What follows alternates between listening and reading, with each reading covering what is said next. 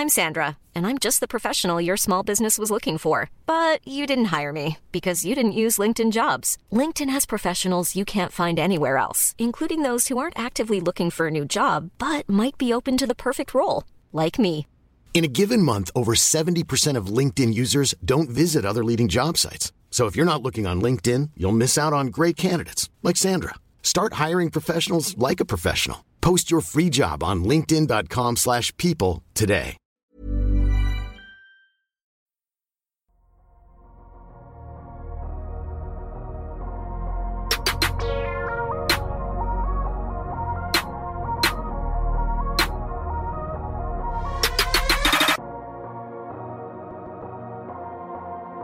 Salut à tous, c'est Adrien, ravi de vous retrouver pour euh, donc une nouvelle preview de ces playoffs 2023 chez De Kebdo, une preview, euh, une première preview à 3 d'ailleurs, et j'ai avec moi euh, l'équipe des bavards. Pour le moment, on va parler d'ailleurs d'une série de l'Ouest qui risque de faire parler elle, elle aussi, celle entre les Grizzlies et les premiers rescapés des play-ins de cette année.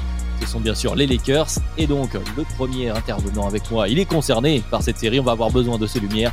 C'est Tom, comment ça va Tom? Bien et toi Adrien? La forme? Eh bien ça va, un peu fatigué, je vais pas vous le mentir, mais content de retrouver justement ces joutes euh, de fin d'année. Là on sort euh, tout juste d'une soirée euh, de play-in de play entre équipes 9 et 10 qui justement m'ont fait plaisir et pas seulement à moi, également au troisième intervenant du jour. Il partage mon bonheur d'être parmi les premières équipes, donc dixième de saison régulière à remporter un match de play-in. C'est. Constant. Ça va Constant? Ah, ça va bien, très content. Oui, bah effectivement, les Bulls ont montré la voie, le Thunder a suivi. Je remarque, petit point stylistique, que Tom s'est habillé en hommage aux Lakers puisqu'il a mis du jaune. Est-ce un signe de son pronostic sur la série? Je, je ne sais pas, je ne sais pas. Eh ben, Justement, La le VAR, pronostic, la- ça sera au bout. Ce sera du moutarde à la VAR. Oui, ouais, du. Oui, c'est vrai, tout à fait. So- soyons précis. Le style, c'est important, effectivement, euh, chez Doug Kebdo. Mais on est plus là pour justement faire euh, une preview plus qu'un pronostic, même si on aura nos pronostics euh, en fin de deux mini-épisodes. Une preview de cette série à l'ouest, donc entre les Grizzlies et les Lakers. On marque évidemment euh, la petite pause protocolaire et on en parle tout de suite. Alors, messieurs, une série, une série qui va faire beaucoup parler déjà en dehors du terrain, mais aussi sur le terrain. On va voir ces Grizzlies qui ont terminé une très jolie saison régulière, on peut le dire, et euh, les Lakers qui ont eu du mal à accrocher les playoffs, mais qui euh, se sont défaits finalement des Minnesota Timberwolves euh, après un match dont on risque de reparler d'ailleurs dans cette preview, où il y a peut- peut-être quelques enseignements ou quelques inquiétudes à tirer. Tout d'abord, comme tout au long des previews de cette année chez Duck Kebdo, je vous propose par parler des meilleurs joueurs de cette série. Je vais garder la subjectivité pour la fin. Constant, qui est le meilleur joueur de la série et qui sont les 2 et 3 C'est pas facile. C'est pas C'est facile. pas si je- facile. C'est pas si facile. Moi, je dirais que euh, le meilleur joueur, c'est Anthony Davis. Que le deuxième meilleur joueur, c'est LeBron James. Que le troisième meilleur joueur, c'est Jamorant. C'est dans cet ordre-là que je le mets. C'est- C'est susceptible d'être inversé euh, en fonction des, des affinités, en fonction de ce que tu privilégies. Mais je trouve que AD, cette saison, est un poil au-dessus de LeBron de par son aspect défensif, parce que je le trouve un peu plus dominant, euh, même offensivement. Jamorant fait une excellente saison, euh, même s'il y a eu tout euh, toutes les affaires que l'on connaît. Il faut pas oublier quand même que la saison de Jamorant, elle est aussi solide que celle qu'il avait fait l'an dernier finalement, même s'il est moins en réussite sur son tir. Euh, et après, LeBron James, bah, ça reste LeBron James, donc on est obligé de l'inclure. Mais pour moi, c'est les trois meilleurs joueurs. Jaren Jackson Jr. n'est selon moi pas encore au niveau offensif suffisant pour prétendre être un, un des trois meilleurs joueurs de la série. J'ai vu beaucoup acquiescer. Tom, tu es d'accord sur ce, sur ce classement-là? Oui, j'ai exactement le, le, le même classement. Euh, même si, pour moi, pour moi, il y a vraiment un, un gros gap euh, cette saison entre euh, la valeur d'Anthony Davis et celle de LeBron James, qui est devenu cette saison un initiateur offensif moyen en termes de productivité et d'efficacité. Donc, euh, je trouve que ouais que cette saison, on peut dire que les Lakers ont été l'équipe d'Anthony Davis et surtout, on a vu que euh, bah, en l'absence de LeBron James, quand il est lui, il était blessé pour euh, ses problèmes au pied, qu'Anthony Davis a porté l'équipe littéralement sur son dos et a, a dominé, a offert des, des solutions offensives. C'est vrai que on se posait la question de qu'est-ce que serait Anthony Davis sans un initiateur euh, all-time à ses côtés? Ben, il a montré qu'il pouvait aller euh, porter euh, l'attaque, aller générer énormément de points et euh, offrir non seulement des solutions défensives parce qu'Anthony Davis d'un point de vue euh, niveau défensif, ok, il y a Jaren Jackson, ok, il y a Evan Mobley, ok, il y a Brook Lopez, mais quand euh, lui aussi il a joué, il est vraiment, il a rien à envier à ces joueurs-là cette saison en tout cas sur le, plan défensif. Et offensivement, c'est un joueur qui a toujours été présent et qui a su euh, euh, voilà, aller chercher parfois des lancers, aller euh, chercher des, des, points sur seconde chance, provoquer des fois. Donc offensivement, c'est quelqu'un qui, je trouve, hein, a, a, montré beaucoup plus de choses et qui est, en fait, le fait d'être très bon offensivement et d'être élite défensivement lui donne pour moi cette saison plus de valeur que ce qu'a pu produire les LeBron James.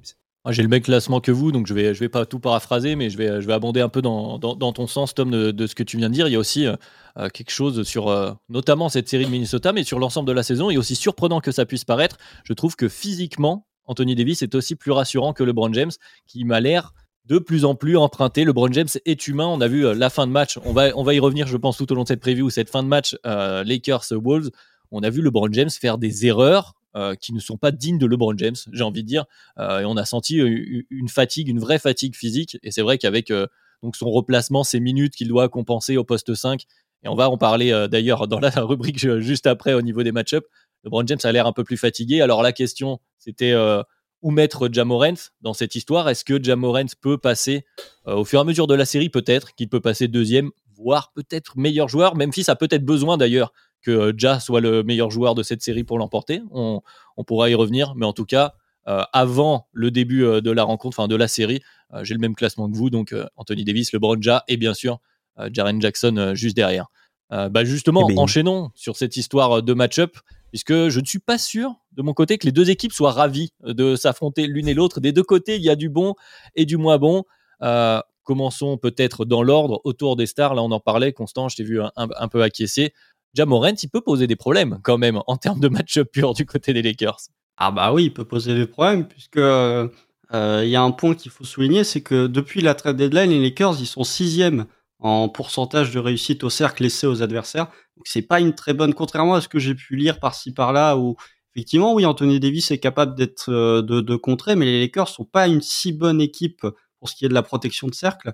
Et effectivement, euh, du côté des Lakers, vu que tu t'es séparé de Patrick Beverley, j'ai du mal à voir qui défensivement tu peux mettre sur Jamoran parce que euh, Jared Vanderbilt, qui est un bon joueur, un bon défenseur au demeurant, j'ai beaucoup de mal à le voir sur la rapidité de Jamoran, ça va être trop compliqué. Donc, est-ce que tu mets du D'Angelo Russell? Mais alors là, pour le coup, tu tends le bâton pour te faire battre. Et pour moi, le, seul joueur qui va être capable de, le faire du côté de, Los Angeles, c'est euh, Dennis Schroeder. Je pense que Dennis Schroeder peut avoir un rôle important à jouer du côté de ces Lakers parce que c'est le seul guard que je trouve susceptible de défendre euh, Ja à peu près correctement. Euh, mais Ja, il doit, je suis d'accord avec ce que tu as dit, pour moi, il doit, il doit dominer cette série. Il doit avoir un impact statistique. Il doit provoquer euh, du côté des Lakers. Il doit aller chercher ses lignes de drive. Et si on prend le problème dans l'autre sens, bah du côté, en fait, je trouve que Memphis, c'est embêtant parce que tu as Anthony Davis et que tu as LeBron James à jouer en playoff, mais je trouve que la match-up, elle est plus confortable pour Memphis que ce qu'elle est pour Los Angeles.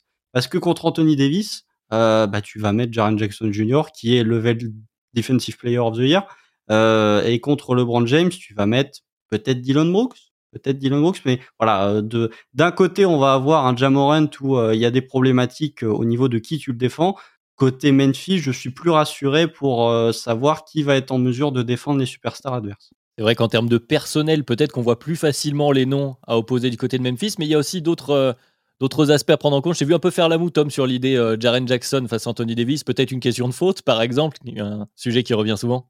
Pas essentiellement ça, mais je pense qu'en fait c'est une série qui va être intéressante par rapport au cross match. Je pense que en fait les match-ups qu'il y aura en attaque entre ces deux équipes seront totalement, seront totalement différents des match-ups qu'il y aura défensivement.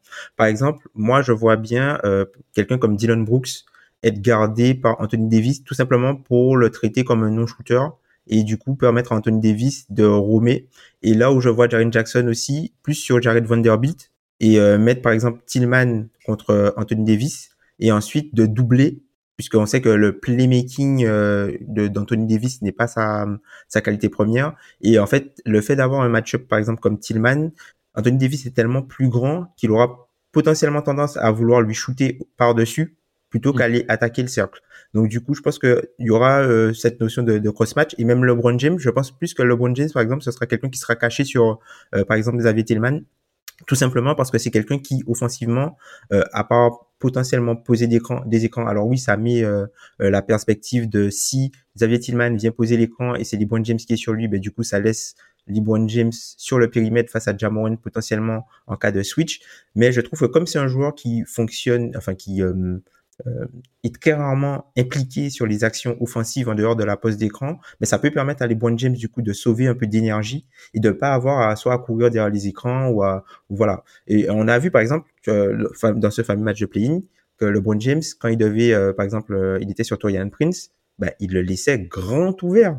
Il le laissait grand ouvert pour pouvoir lui aussi euh, se reposer et l'inviter du coup à, à prendre euh, à prendre des shoots. Donc euh, c'est vrai que je pense que c'est vraiment une match-up intéressante, tout simplement parce qu'il y aura vraiment un jeu d'échecs entre les, les, les cross-match et les miss-match. Et je trouve que ce qui rend la série, je pense, un petit peu plus serrée, c'est le fait que sur le secteur intérieur de Memphis, l'absence de Brandon Clark et, euh, et de Steven Adams, Adams en fait, ça fait d'une chose qui était une force de Memphis, une faiblesse, qui est l'une des grosses forces en fait des Lakers, notamment sur tout ce qui est rebond offensif. Memphis depuis la blessure de Steven Adams et euh, dans le, par exemple sur le rebond, doit être dans le, le 20e centile euh, sur le, le, rebond globalement, alors qu'ils étaient au milieu de la ligue euh, avant la blessure de Steven Adams. Et sur le rebond offensif cette fois-ci, Memphis était euh, dans le 90e centile et aujourd'hui est dans le 22e centile aussi, sans Steven Adams, sur le rebond offensif. Et on sait que c'est une force des Lakers, donc du coup, c'est vrai que ça rend le match-up un petit peu plus intéressant et plus, euh, on va dire, piquant. Mais je trouve que si Memphis était, avait été euh, au complet, je pense qu'il n'y aurait pas eu vraiment photo en fait euh, entre les deux équipes. Ah bah c'est sûr que les, absences que tu as citées, les absences à l'intérieur du côté de Memphis déséquilibrent le, le rapport de force. Et d'ailleurs, on l'a vu, cette histoire de Jaren Jackson Jr. pour contenir Anthony Davis, euh, et tu l'as dit sur cette période où Anthony Davis a dû porter les Lakers face euh, justement euh, aux Grizzlies cette saison. Il a posé deux énormes matchs en, en 20 en 20 pratiquement les deux je crois 28 19 ça y est 30 22 donc oui même à 30 22 donc avec il faisait du volleyball carrément. Il, il, shootait il prenait le rebond il shootait il prenait le rebond il avait des fautes lancées et tout Voilà, alors est-ce qu'il sera capable de faire la même chose en playoffs? On sait que c'est pas tout à fait le même contexte, mais en tout cas, c'est une vraie problématique. Et c'est vrai que tu t'es concentré sur cette, cette on va dire, que ce côté de la pièce, hein, Tom, et euh, Constant, tu l'as dit, moi aussi c'est le premier truc euh, que, j'ai noté. Quand on voit cette opposition, c'est dans l'autre sens, c'est le déficit athlétique euh, du bas court des Lakers pour contenir Ja. Alors même si et Bain surtout. Oui, je sais dans un autre style, oui. Bain, je sais pas qui, qui, qui va le, peut-être Austin Reeves va le poursuivre à travers les écrans, mais tu vois, si tu décides de pas mettre par exemple D'Angelo Russell sur euh, Jamorant, ça veut dire que D'Angelo Russell il doit parce que tu caches déjà, tu mets déjà euh, Anthony Davis sur un non-shooter, bah du coup ça veut dire que D'Angelo Russell va être impliqué soit sur Desmond Bain, soit sur euh, ou sinon il va pas avoir le terrain. Oui, c'est ce que j'allais dire. Peut-être que tu mm. auras un changement de minutes. Alors, c'est compliqué d'enlever des minutes à D'Angelo Russell, peut-être sur une première série euh, en termes de gestion euh, de groupe et d'ego, mais peut-être plus de minutes sur un Troy Brown Jr. qui navigue peut-être un peu mieux euh, les écrans off-ball pour poursuivre certains joueurs. en tout cas, il y, aura il y aura des vraies clés tactiques peut-être à essayer. Je ne sais pas s'il y a des réponses exactes dans le backcourt des Lakers, mais en tout cas, des, des choses à essayer. Et puis, il y a un autre aspect. Euh, et c'est un aspect qu'on évoquait en off rapidement en souriant. On parlait euh, du clutch de ces deux équipes parce que bon, on va revenir encore une fois sur ce Lakers euh, Wolves où vraiment on a vu une fin de match. comment la qualifier Je vais être gentil, médiocre. Voilà, des, deux équipes. Les Lakers qui ont paniqué. Je l'évoquais là en début de podcast de LeBron James qui ont fait des paires de balles qui sont vraiment pas habituelles pour lui. Et puis tout au long de cette saison, eh ben on a vu Memphis galérer dans les fins de match serrés également. Donc, euh, dans une série de playoffs où généralement on se retrouve avec des matchs à couteau tiré, qui va sortir son épingle du jeu, Constant? Ah bah C'est une bonne question parce que quand on voit la, fin de match, moi j'ai envie de la qualifier de, de Benny Hillesque, euh, cette fin de match entre les Lakers et les Wolves. Euh, il aurait pu vraiment avoir la musique de Benny Hill, ça aurait été tout aussi divertissant. Non, après dans, dans le clutch, et là pour le coup ça rejoint un peu sur les match-ups, j'ai du mal à voir dans une situation de clutch euh, Anthony Davis ne pas être défendu par Jaren Jackson Jr. par exemple. Euh, là pour le coup, vu que ça va souvent être des défenses en one-to-one, ça va être difficile de mettre Xavier Tillman dessus et de venir doubler après avec Jaren Jackson Jr. Après, dans, dans le clutch, les deux équipes sont pas rassurantes. C'est ça la problématique, c'est que euh, d'instinct, tu as envie d'avoir confiance en ces Lakers parce que LeBron James, parce que Anthony Davis, ils ont plus de de qualité en théorie de shot making du côté des Lakers que du côté des Grizzlies. Le problème, c'est qu'on voit que LeBron, euh, au niveau du physique, ça commence quand même à souffler. C'est normal, il a 38 ans, mais on voit la fin de match face aux Wolves, il est vraiment, il est carbonisé. Euh, sachant que défensivement, il a quand même pas souvent fait les efforts lors du match face aux Wolves, donc euh, tu vois qu'il euphémisme. c'est un euphémisme. Tu vois vraiment qu'il est, il est en difficulté. Anthony Davis, euh, ça va, ça va être sur du post-up parce qu'en termes de de qualité de tir en soi, Anthony Davis, euh, tu as envie de le laisser shooter plutôt qu'il t'enfonce près du panier. Donc reste les lieutenants. On a vu que Dennis Schroeder a, a su être très clutch lors du match face aux Wolves. Euh, Dennis Schroeder est souvent d'ailleurs un joueur qui fait la différence dans des situations de match serré. Faut voir le reste. Après, c'est ça qui va être indécis, parce que côté Memphis, bah, je, Jamorant, pardon, a déjà montré, notamment face aux Wolves, euh, qui est l'an dernier, qu'il était capable de mettre des gros tirs dans des situations de match serré. Desmond Bain, on n'est jamais à l'abri qu'il le fasse. Dylan Brooks, euh, il est capable d'envoyer une brique comme de mettre à trois points en ficelle. Donc il y a beaucoup d'inconnus. Euh, je pense que c'est deux équipes qui se valent théoriquement dans le clutch parce que elles sont capables de mettre des gros tirs comme de complètement paniquer sur deux ou trois minutes. Et une partie de la match-up, ça va être euh, si les matchs sont serrés, comment tu vas aborder déjà tactiquement euh, à qui tu donnes les tirs ces situations de match serré? Et de deux comment tu vas réussir à gérer d'une part la grosse défense des Grizzlies puisque on le rappelle les Grizzlies sont la meilleure défense de NBA sur demi-terrain et du côté des Lakers ça va être comment essayer d'empêcher certainement du, du, du Isoja avec probablement un drive à la clé. Tom, même avis sur. Euh, je t'ai vu beaucoup acquiescer, mais est-ce que tu es un peu plus rassuré par, par ces Grizzlies, peut-être par la défense, comme a, terminé de le dire Constant? La défense et la transition, peut-être une clé? Oui, la défense et la transition, une clé. Je pense une autre clé, ça peut être, euh, bah, du coup, par rapport, on parlait du jeu de transition, mais euh, les Lakers, par exemple, on les voit, c'est une équipe qui peut perdre pas mal de ballons, et euh, Memphis, c'est une équipe qui est assez forte sur le playmaking défensif, que ce soit euh, par les contres ou par les interceptions, pour du coup euh, euh engendrer du jeu de transition. Et là, c'est les Lakers n'ont pas vraiment de répondant parce que, enfin, sur le jeu de transition, ils sont vraiment, enfin, ils sont un peu à la rue. On va dire qu'ils sont un peu à la rue. Et, un peu plus lent. Je pense que, voilà. Et je pense que c'est une équipe qui a tout intérêt à ce que le, le, jeu soit ralenti au maximum pour euh, que en fait que Memphis ne, ne, trouve pas ne trouve pas de flow et c'est ça aussi qui, qui bloque euh, Memphis tout au long de l'année. C'est-à-dire que sur les trois premiers quarts-temps Memphis est euh, l'une des meilleures équipes de l'NBA mais de très loin. Et dans le dernier quart-temps ben, le, ballon arrête de bouger. Euh, on fait des, ben, vous voyez ce qui s'est passé au, sur le match des Wolves? Ben, moi j'ai vécu ça pendant 15 matchs. Voilà 15 matchs cette saison où tout ce qui tout ce qui est fait en termes de mouvement en termes de d'action euh, loin du ballon, en termes d'échange, en termes de, de joueurs qui, qui prennent des avantages, euh, enfin des joueurs qui récupèrent la balle directement avec un avantage, qui qui attaquent avec du drive and kick, des choses comme ça.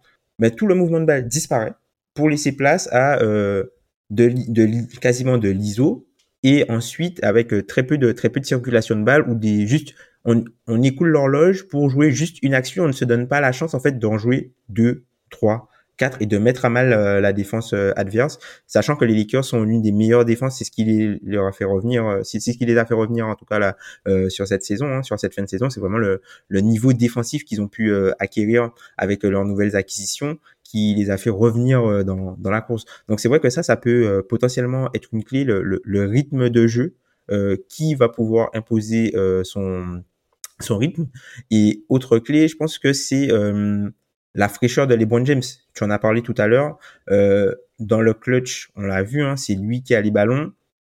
enfin voilà, c'est lui qui est le, Tu ne veux pas en fait que donner euh, les, décisions à un autre joueur que LeBron James quand LeBron James est sur le terrain.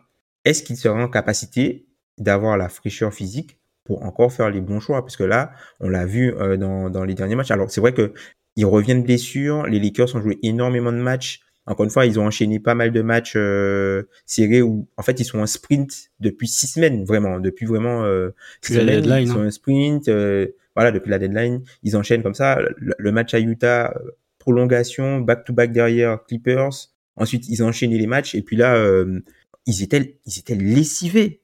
Ils étaient lessivés totalement dans, dans ce match et c'est, et c'est même assez inquiétant Bon, heureusement, bon, la NBA leur permet d'avoir plus de repos, on va dire, que d'autres séries, que d'autres séries. Mais voilà, ce sera un facteur à surveiller, le niveau de fatigue, puisque je pense que plus la série s'étendra dans le temps, dans le temps, pardon, ben moins les Lakers seront fringants, puisque je pense que LeBron James aura un peu plus de mal physiquement. Ah, le sujet du, vieillissement, on va appeler ça comme ça, LeBron James nous offre euh, une transition pour, euh, pour la suite de cette preview. On va prendre un peu de recul euh, par rapport au terrain pour voir où en sont ces deux équipes et parler de cette fameuse fenêtre de titre. Alors je le rappelle, comme Ben le fait à chaque fois, vous pouvez aller écouter le podcast d'Unkebdo qui, qui revient plus en profondeur sur ce concept-là. Et justement, ces Lakers, commençons par eux. Alors, ce sont les Lakers de LeBron James. Tu l'as très bien dit, Tom. Tu as LeBron James, tu veux que ce soit lui qui ait les balles dans les mains. LeBron James, Anthony Davis. On est plutôt sur une fin de fenêtre. La question que je vais donc euh, euh, poser euh, maintenant à toi, Constant, pour, te renvoyer la balle, c'est est-ce qu'elle est encore ouverte? Est-ce qu'on est encore dans une fenêtre de titre du côté des Lakers avant de passer aux Grizzlies? Une bonne question encore. Ça, j'hésite. Enfin, théoriquement, oui. La, fenêtre de titre est ouverte pour ces Lakers depuis la trade deadline, j'ai envie de dire, parce qu'avant, c'était quand même, me paraissait fermé. Et là, depuis la deadline, ils ont récupéré une défense élite. ils ont toujours la théorie du MVP qui fonctionne fonctionne pour eux. Euh, je sais pas où ils étaient des codes de Vegas, mais à mon avis, ils devaient pas être euh, dans le, la deuxième partie de tableau. Euh, pour moi, elle est, elle est fermée euh, pour ces Lakers parce que l'opposition, en fait, elle est pas fermée sur leur niveau de jeu, mais elle est fermée parce que les autres me paraissent plus solides, en fait. Euh, que ce soit dans la conférence S, même une équipe du côté de l'Arizona dans, dans, la conférence Ouest me paraît plus solide, ce qui fait que la fenêtre de titre est, est fermée pour ces Lakers. Après, euh, ça reste LeBron James en playoff, même s'il a 38 ans. Euh, ça reste avec un Anthony Davis qui joue à un niveau à l'NBA. Ça reste avec une défense élite. Faut pas les sous-estimer non plus. Mais pour moi, elle est plus proche d'être fermée que d'être ouverte. Parce que en face, euh, enfin les, les principaux rivaux, les principales équipes sur lesquelles il va falloir passer pour aller gagner le titre sont plus fortes pour moi que ces Lakers. Tom, quel angle d'ouverture sur la fenêtre des Lakers? Mmh. Ah, pour moi, elle est, elle est fermée parce qu'ils partent de trop loin. Ils partent de trop loin, tout simplement. C'est-à-dire que là, ils vont devoir, euh, si jamais c'est leur, puisque c'est leur objectif, puisqu'ils ont le, LeBron James et Anthony Davis, ça veut dire qu'ils doivent gagner toutes les séries en étant à l'extérieur à chaque fois ils partent de trop loin. pour moi, ils partent de, trop loin. C'est la raison pour laquelle euh, la fenêtre est fermée. L'autre raison pour laquelle euh, la fenêtre est fermée, c'est que je trouve que aujourd'hui, LeBron James est un initiateur qui ne te permet plus euh, la formule, les formules d'avant. C'est-à-dire que aujourd'hui, enfin, le niveau qu'a LeBron James à l'initiation, en, tout cas sur la saison régulière, hein, comparé à ce, à ce qu'il pouvait montrer auparavant, ben, il a vraiment baissé de niveau d'un des deux côtés du terrain, voire même des deux côtés parfois. Et il est obligé, on peut plus avoir du full LeBron James two-way pendant tout le match. On aura soit un LeBron James essentiellement à l'attaque, soit un LeBron James qui se donne sur la défense, mais offensivement, ça va pas suivre. Et c'est normal, c'est l'âge. Hein. Mais du coup, tu plus cette two-way force et je trouve qu'il glisse potentiellement euh, dans le, tiers des initiateurs, même si ça reste les LeBron James. Et tu vois, pour en témoigner, on peut voir sa, sa, sa saison et qu'on prend sa saison en chiffres. LeBron James, il est aujourd'hui à, à, quand tu prends les, gros initiateurs avec un gros volume, il est euh, dans le 47e centile. Tu vois, à, euh, à l'efficacité, c'est quelqu'un qui a fini euh, pour la première fois, pour la première fois depuis sa saison rookie, il est juste à la moyenne au true shooting plus. Donc on sent le déclin, on sent le déclin de LeBron James. Donc à voir si euh, voilà, on parlait de la théorie du coup du, du MVP, mais est-ce que LeBron James est toujours un joueur top 5 Réponse, j'ai envie de te dire d'ici quelques mois avec euh, le DH20 euh, de la prochaine saison, ou réponse d'ici la, fin de ces playoffs. Mais je suis d'accord avec toi, je, vais accentuer sur cette histoire de il part trop loin. C'est-à-dire qu'en plus, ils sont rajoutés des play-in, des play-in avec un match en overtime. Euh, petit à petit, plus les playoffs vont avancer, tu l'as dit dans cette série, imaginons qu'il passe euh, dans un scénario où il, passe face à, Memphis, mais plus ça va avancer dans les playoffs, plus ce sera dur physiquement, et en plus, plus tu vas affronter potentiellement des équipes qui seront très dures aussi euh, physiquement à, jouer. Donc c'est presque mission impossible. J'ai envie de dire, pour prendre une expression de vieux, que la fenêtre est fermée à l'espagnolette, c'est-à-dire que est fermée, mais il reste une petite ouverture. On ne sait jamais sur vraiment un malentendu. Peut-être qu'il y a encore une chance, et on peut le souhaiter bien sûr aux Lakers.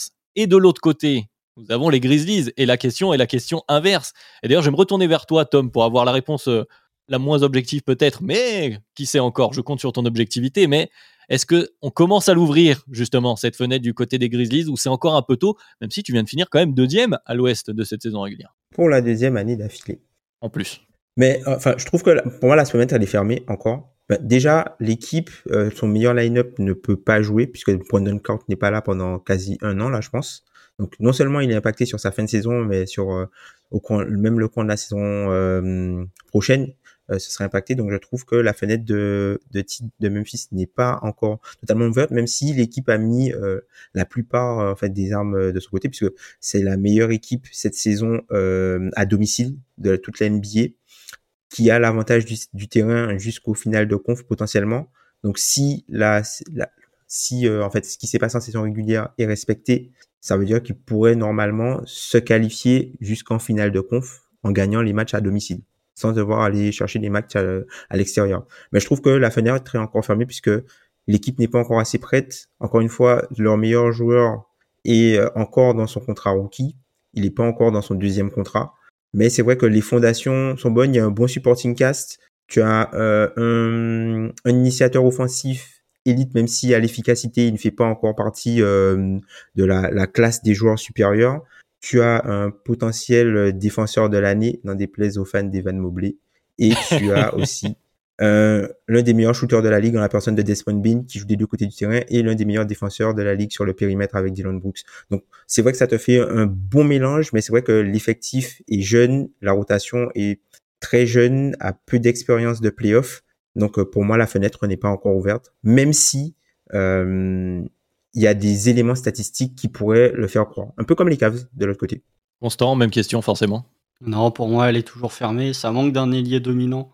Euh, tu leur mets un vrai un joueur de qualité à l'aile, pour le coup, elle serait plus ouverte. Et puis là, avec la blessure de Brandon Clark et de Steven Adams, euh, s'ils avaient été présents, quand je vois le tableau des playoffs, je me dis, elle aurait pu être un tout petit peu ouverte. Mais avec l'absence des deux, euh, déjà, s'il en avait manqué un, enfin, si un des deux avait été absent, elle, aurait été un peu plus fermée. Mais là, avec les deux, ça limite trop Tyler Jenkins dans ses possibilités de line-up. Et même s'ils avancent euh, au fur et à mesure des, des match-ups et des adversaires qu'ils pourront potentiellement rencontrer, ça va encore plus les, les restreindre. Euh, oui, le groupe est le groupe est jeune, comme l'a dit Tom. Tu as un joueur Jamoran qui, pour moi, euh, selon mes critères de ce qu'il faut pour euh, gagner un titre, n'est pas un joueur qui peut t'amener au titre en étant première option. Pas pour l'instant, en tout cas. Euh, on verra les années précédentes, enfin les années suivantes, au fur et à mesure qu'il prendra de la bouteille. Et offensivement, je trouve que cette équipe manque quand même trop de, garanties justement dans ces situations de match serré pour être une équipe euh, que je peux considérer comme contender. Donc elle est elle est pas encore ouverte, elle est fermée, mais euh, elle est fermée pour cette année. Malgré tout, j'ajouterais que quand je vois le tableau des playoffs, oui effectivement ils jouent euh, les Lakers au premier tour, ce qui n'est pas une match-up évidente, mais pour moi, ils, ont quand même une chance au moins à la finale de conf. C'est ça en fait qui est imprévisible avec ces Grizzlies, c'est que je serais euh, je serais aussi surpris s'ils vont en finale de conf que s'ils se font sortir par les Lakers. C'est pour ça que je les trouve absolument imprévisibles. Mais le titre non, finale de conf peut-être, peut-être. Surtout que l'an dernier ils sont allés en demi-finale et que s'ils perdent au premier tour, ce serait un, un step en arrière par rapport au progrès effectué en passé. Oui, c'est vrai qu'on peut juste avoir un peu peur de cette stagnation par rapport à l'année dernière, mais on est quand même sur une équipe sur une pente ascendante globalement, malgré tous les obstacles de cette saison. C'est vrai que cette série pourrait faire mal si tu, si tu sors, mais a priori, voilà, comme vous disiez, c'est peut-être un peu tôt pour euh, décréter que la fenêtre est ouverte. Donc je vais poser la question qui va avec derrière. Qu'est-ce qu'on attend de cette série? Est-ce que, comme vient de le dire Constant, Tom, finalement, il faut quand même gagner pour les Grizzlies au moins pour se rassurer, pour se dire on est toujours sur, euh, sur une progression. On va vers justement cette ouverture de fenêtre. On prend de l'expérience en playoff pour ce groupe-là. Et puis après, on ajustera pour euh, justement finir par l'ouvrir vraiment, cette fenêtre de titre. Oui, je pense que l'objectif de Memphis, c'est de gagner, euh, gagner cette série. Hein. C'est de, en tout cas, ils, je pense que globalement, pour eux en tout cas, ils se voient pas inférieurs à cette équipe des Lakers. Donc l'objectif pour eux, c'est de gagner la série. D'ailleurs, il y a eu des déclarations de, de Dylan Brooks qui disait en fait que ça, ça le dérangeait pas de de, de, de, prendre les Lakers au premier tour pour, la, pour le challenge et pas parce qu'ils sont mauvais. Dans des places à ce qui est dit, euh, notamment dans, dans la sphère NBA française, puisque Dylan Brooks, on aime bien lui faire dire tout et n'importe quoi. On aime bien ne pas aimer Dylan Brooks. Voilà, c'est ça. C'est euh, difficile de l'apprécier après pour certains euh, comportements, mais bon. C'est vrai. Mais du coup, ouais, je trouve que bah, Memphis va jouer crânement, crânement sa, sa, chance, va regarder les Lakers, je pense, droit dans les yeux. Et je trouve que aujourd'hui, c'est une équipe qui, si on, on enlève par exemple LeBron James et Anthony Davis, c'est une équipe qui globalement est bien meilleure, qui a un avantage au niveau du coaching, qui a un avantage sur les lignes extérieures, qui a aussi un avantage au niveau de la, de la profondeur et des tous les joueurs après euh, le, le, le, 1 et le 2 des Lakers, quoi, globalement. Enfin, tu as, une grande majorité des joueurs qui arrivent, euh, notamment, tu vois, Desmond Bain, on n'en parle pas, mais c'est un potentiel All-Star, littéralement, euh, cette saison. Et je trouve que l'équipe a tout ce qu'il faut, en dehors potentiellement de l'expérience pour Enfin, je pense que c'est ce qui a, ce qui est retenu contre eux, quoi. L'expérience, le manque d'expérience, la jeunesse et la faiblesse sur demi-terrain, même si en deuxième partie de saison, c'est quelque chose qui a été plutôt gommé avec l'arrivée de Luke Kennard. À voir si lui va pouvoir euh, jouer dans, dans cette série. Mais les Lakers ont aussi d'autres questions sur euh, bah, qui ils vont pouvoir mettre aussi sur le terrain. Pour toi aussi, Constant, je pense que c'est le cas, hein, vu, tout ce que tu as dit jusque-là. L'objectif de Memphis, c'est de, de, se rassurer en battant justement ces Lakers. Ouais, même au-delà de se rassurer, je pense que c'est une série, euh, un peu statement pour, euh, ces Grizzlies. Parce que je je trouve qu'on qu'on leur pas qu'on leur manque un peu de respect, mais qu'on les sous-estime et qu'on a toujours l'impression que c'est une équipe, euh, qui est là, par chance ou parce que les autres équipes ont sous-performé en saison régulière. L'an dernier, la série face aux Wolves, c'était une série quand même où ils gagnent, mais en étant bien aidé, on va dire, justement par certains euh, mauvaises périodes des Wolves. Contre les Warriors, il y a la blessure de Ja euh, qui euh, bah, floue un petit peu toute la série. Je trouve que, que ces Grizzlies, en fait, ils ont une progression linéaire depuis l'arrivée de Jamoran, c'est-à-dire que première année, ils sortent au play-in, l'année suivante, ils se qualifient en play-off, l'an dernier, ils font demi-finale de conf. Théoriquement, la progression linéaire, ce serait une finale de conf. Je trouve que de jouer ces Lakers, euh, bah, Dylan Brooks effectivement est content parce que ça peut vraiment, s'ils arrivent à battre ces Lakers, ça peut être vraiment le le seal of euh, approval en anglais avec mon accent anglais absolument euh, horrible et ça pourrait vraiment être la confirmation que non ces Grizzlies sont une vraie une vraie équipe de playoff méritent leur place et qu'il faudra compter sur eux. Donc vraiment je pense que ça peut être une série statement pour eux et que leur côté ils, ils sentent que ça peut être vraiment l'occasion de effectivement de bah, de marquer un grand coup dans la ligue en sortant une équipe des Lakers constituée de LeBron James de ces 260 matchs en playoff et euh, d'Anthony Davis. ouais, j'avais noté un peu la même chose, d'éviter aux Grizzlies d'entrer petit à petit, ils y sont pas encore, mais dans ce costume, et tu l'as bien dit, Constant, ce costume d'équipe de saison régulière, un titre qu'on peut euh, balancer ici et là, qu'on avait donné au Jazz euh, pendant un moment, et ils, veulent s'éviter là. Et puis il y a cet aspect pour repasser aussi du, côté Lakers. Je vais vous donner la parole pour les Lakers. Je trouve qu'il y a un côté, euh, bah, tu as parlé de statements, mais alors je vais peut-être un peu loin en parlant d'historique, mais dans l'histoire longue, on va dire, de la NBA, je trouve que cette série, elle, elle dit des choses entre est-ce qu'on ferme le chapitre LeBron James et la fenêtre justement définitivement. Est-ce qu'on ouvre le nouveau, euh, un nouveau chapitre avec euh, notamment Jamorant parmi les gros stars de, la NBA ou est-ce que pas encore? Est-ce qu'il y a un sursis Est-ce que les papis vont faire de la résistance? Est-ce que c'est pas un peu ça finalement l'objectif des Lakers de prouver que non, la fenêtre est pas encore totalement fermée? Du coup, Tom, je me, retourne vers toi. Après, tu vois, les Lakers ont dit papy, mais oui, que LeBron James. Pas si vieux que ça. Il y a LeBron James. Ils sont pas si vieux que ça. C'est ça, c'est ça le truc en fait, c'est que t'as t'as t'as t'as LeBron James, t'as Anthony Davis qui ont de l'expérience, t'as aussi Denis Schroeder, mais sinon t'as pas énormément de joueurs si expérimentés que ça dans dans cette équipe-là. Hein. Et puis c'est une équipe qui euh, bah, s'est reconstruite un peu euh, ben, à la à la trade deadline. Et euh, c'est vrai que encore une fois, vous l'avez très bien dit dans le, le dernier 4K, hein, c'est difficile de prendre, enfin de tirer de, des leçons de ce qui se passe dans les matchs après l'All-Star Game parce que tu as des équipes qui reposent tout le monde, tu as des équipes qui jouent pas, tu as, des blessures, tu as des trucs. Donc c'est difficile, même statistiquement, c'est difficile de, de, trouver des choses vraiment qui euh, qui qui enfin qui qui te permettent de qualifier concrètement parce que voilà des données exploitables parce que l'échantillon est vraiment trop faible et il y a trop de variables euh, d'ajustement. Mais c'est vrai que cette équipe reconstruite, moi je trouve que j'ai trouvé intéressant par rapport à cette équipe là, c'est que par exemple, on a tendance enfin moi je trouve que euh, généralement les coachs quand ils sont dos au mur, un peu comme les joueurs, ils reviennent à leur instinct et à, aux joueurs en qui ils ont confiance. Et on l'a vu, face aux Wolves, c'était dur. Tous les joueurs qu'ils ont recrutés, il n'y avait personne sur le terrain. Ouais. Il n'y avait personne sur le terrain. Hashimura a fait un petit passage, mais sinon D'Angelo Russell, il n'était pas là. Vanderbilt, il n'était pas là.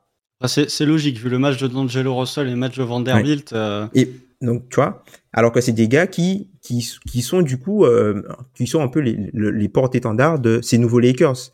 Ben, quand ça a été chaud, Darwin Ham s'est passé de leur service. Qu'est-ce que ça veut dire pour ce qui va se passer en playoff? Je ne sais pas. Du coup, ouais, Constant, comment tu vois toi l'objectif euh, des Lakers? Est-ce que c'est l'affirmation des nouveaux Lakers, du coup, un peu? Ouais, bah après, pour, pour revenir sur ce qu'a dit Clore, le, le chapitre LeBron James et laisser la place à la nouvelle garde, pour moi, ça passera par la potentielle élimination d'une autre équipe de la conférence Ouest euh, pour dire vraiment la nouvelle génération a pris le pas. Euh, clin d'œil, clin d'œil, si vous voyez de qui je parle. Mais euh, non, non. Et, euh, oui, pour l'affirmation de ces nouveaux Lakers, ouais, en fait, cette saison, euh, c'est difficile de, raisonner comme ça parce que LeBron James a 38 ans, mais cette saison, elle pourrait servir de test pour l'an prochain, en fait. Parce que c'est difficile de bâtir quelque chose sur, euh, sur deux mois, en fait. Les, les, Lakers nouvelle génération, ça fait à peine deux mois que c'est le cas, qu'ils sont en place. En plus, quand ils ont joué Memphis cette saison, ils ont jamais joué Memphis avec Anthony Davis et LeBron James en même temps, donc c'est encore plus difficile de, de, voir comment va répondre les comment vont répondre les deux quand ils vont jouer cet adversaire. Euh, du côté des Lakers, ça va être euh, l'objectif, ouais, ça va être d'essayer de créer un upset et surtout, surtout, euh, de prendre un des deux premiers matchs à Memphis parce que euh, les Lakers sont pas une si mauvaise équipe que ça en déplacement, ils sont en 20-21 à l'extérieur. Par contre, ils vont jouer le meilleur bilan à domicile de toute la ligue. Gagner à Memphis, c'est compliqué.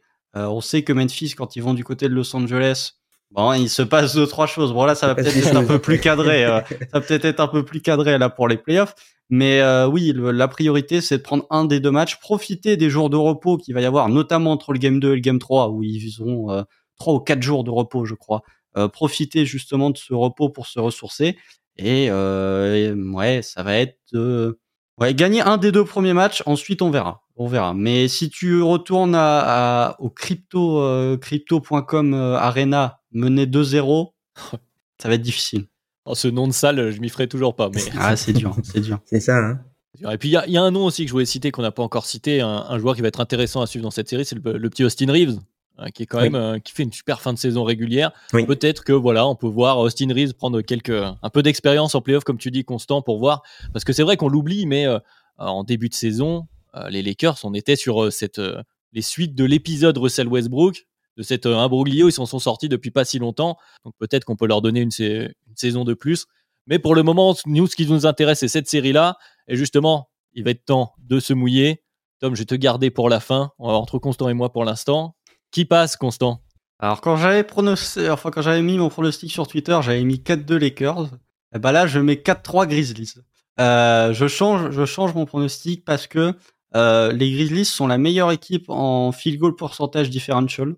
Euh, donc voilà, c'est déjà très solide. Et les Lakers sont derniers en three point field goal differential. Euh, ça, c'est quand même très ils sont derrière nous Oui, oui, ils sont derniers. Ils sont derniers. tu peux checker. Ils, sont derniers. Euh, je pense que même si défensivement ça va être compliqué, Luke Kennard a un rôle à jouer dans cette série. Euh, même s'il n'aura pas le temps de jeu qu'il a actuellement, je pense qu'il et Denzel Bain aussi. Enfin, globalement, les, les, les guards slash ailiers de Memphis ont un rôle à jouer. Je mets 4-3 Memphis parce que je trouve que finalement, ils ont Anthony Davis et LeBron James, mais ils ont quand même un effectif qui est plus, qui est meilleur que ces, euh, que ces Lakers. Je vois pas une série euh, expéditive d'un côté comme de l'autre. Euh, je pense que c'est une série qui va, qui va aller loin avec peut-être des victoires en déplacement d'un côté comme de l'autre. Je serais pas surpris que ça qu'il y ait 2-2 par exemple, sans même parler d'un Game 7, mais je serais pas surpris qu'il y ait 2-2 euh, et un Game 5 décisif du côté de Memphis. Donc ouais, je mets 4-3 Grizzlies, euh, même si euh, généralement sur un Game 7, je raisonne en, me disant quel est ton meilleur joueur et je pronostique c'est l'équipe favorite qui a le meilleur joueur.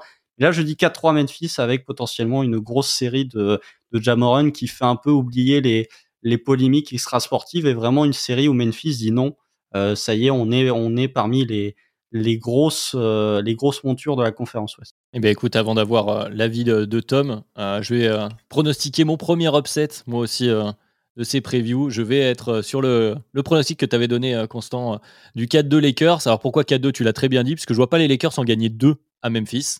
Donc, j'imagine un scénario où ils en gagnent 1, parce que si on va en 7, euh, tu l'as dit, malgré l'expérience des Lakers, euh, j'ai du mal à les, voir gagner un septième match. Donc, je tente le 4 de Lakers, mais euh, comme on l'a très bien dit dans cette preview, vraiment, ça peut aller dans un sens comme dans l'autre. Donc, euh, ce qui permet d'avoir un 1 partout, j'ai envie de dire, sur cette preview. Et Tom, je te laisse trancher, j'imagine, quand même, avec un peu de chauvinisme. Oui, moi je pense euh, je trancherais plus sur un, un 4-2 euh, Grizzlies qui tend plus vers le qui tend aussi vers le 4-3 plus vers le 4-3 que vers le 4-1 euh, Grizzlies. Je pense que si par exemple il y avait Steven Adams et Brandon Clark, je pense qu'on serait on serait beaucoup plus proche du 4-1. Mais là avec euh, tout ça, je pense qu'on est je, je, pars sur un 4-2. Je pense que Jaren Jackson Jr. Le, le, le, nombre de minutes, ça va être important maintenant qu'il est libéré de, de, tout le suivi de blessures puisque son temps de jeu a augmenté mois par mois. Alors oui, il y avait les fautes, mais il y avait aussi le fait qu'il avait une grosse blessure durant l'intersaison et du coup, mois par mois, son temps de jeu a augmenté. Taylor Jenkins pardon, parlait souvent de le garder aux alentours de 31 minutes pour être frais euh, après arriver au moment des playoffs. Et je pense que si, par exemple, un joueur comme Jaren Jackson Jr. avec ce qu'il a montré sur la fin de saison, notamment des deux côtés du terrain. Alors oui, on sait ce qu'il a fait toute la saison défensivement, mais ce qu'il a pu montrer euh, offensivement euh, sur la fin de saison en, pendant que Jamorant était absent. Si ce gars-là peut jouer plus de 35 minutes chaque soir, je pense que yo, dans la, la série peut aller très vite. Eh ben, ça, Vas-y, pardon, Constant. Excuse-moi, juste rajouter un dernier, truc, un dernier truc. Je sais pas pour vous, mais cette série, elle me fait un peu penser aux Suns Lakers justement d'il y a deux ans, avec une équipe mhm. sur, enfin qui est euh, up and coming, qui vont jouer des Lakers qui sont euh, euh, considérés comme favoris parce que ce sont les Lakers, parce que ce sont LeBron James et Anthony Davis. Et finalement, c'est une série qui se termine à 4-2 pour les Suns, avec bon, il y a la blessure d'Anthony Davis au game 3, mais elle me fait un peu penser à cette série vraiment avec les, les nouveaux loups, sans faire de mauvais jeu de mots, euh, avec les nouveaux oursons de, de, la conférence Ouest qui arrivent contre les vieux loups. Euh, toujours pas de mauvais jeu de mots, mais contre les vieux loups de, de Los Angeles. Ça me donne un peu ce, ce feeling avec euh, si c'est si ça se passe comme les Suns avec une équipe de Memphis qui n'aura pas peur de Lakers. C'est vrai que c'est un, sujet qui, revient ces dernières années. On n'arrive pas encore, en tout cas nous chez Dunkebdo, on se pose beaucoup la question, ça fera peut-être l'objet d'un podcast, à fermer cette page justement de la, vieille garde, et, euh, parce qu'on cite là beaucoup LeBron James, tu as fait quelques allusions. On peut penser à Curry, à Kevin Durant, à en tout cas cette génération-là qui a dominé la NBA, et de donner les clés à des, euh, bah, tu as cité les Suns de Devin Booker, voilà, Jamorant euh, dont, dont, on vient de parler ici. Donc ça va être intéressant à suivre. Voilà, une quarantaine de minutes, presque 45 minutes, comme prévu. On est trois, on a parlé un peu plus que, que d'habitude. On va se faire taper sur les doigts. Oh, non, il est très gentil, Ben. On le salue, on le fait à coucou, bien sûr. Et puis, on n'en a pas fini. C'est pas la, là encore la dernière preview euh, de ces playoffs. Mais euh, du coup, bah, merci messieurs, merci à vous qui nous avez écoutés, qui nous suivez euh, nombreux avec tous ces podcasts qui sortent, même ces mini podcasts preview en ce moment sur Dunk Hebdo. Donc comme d'habitude, vous nous retrouvez un peu de partout sur YouTube, sur Twitter, sur les plateformes de podcast, Spotify, Podcast Addict, Apple Podcast. Et puis écoutez, on souhaite une excellente journée, j'allais dire, mais peut-être soirée, selon l'heure à laquelle vous nous écoutez. Et puis on se dit à bientôt pour une nouvelle preview ou un nouveau podcast. Salut les gars. Salut.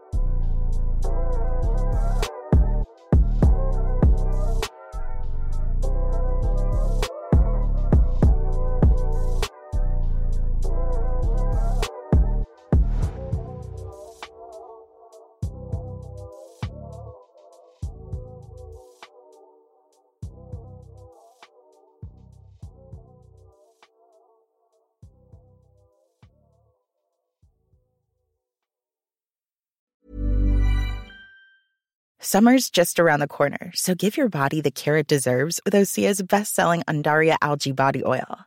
Created by infusing Andaria seaweed in barrels of botanical oils, it leaves skin silky soft and glowing. Plus, it's clinically proven to improve elasticity and deeply moisturize without feeling greasy. It's safe, clean, vegan skincare. Get 10% off your first order at OseaMalibu.com with code GLOW, plus free shipping on orders over $60.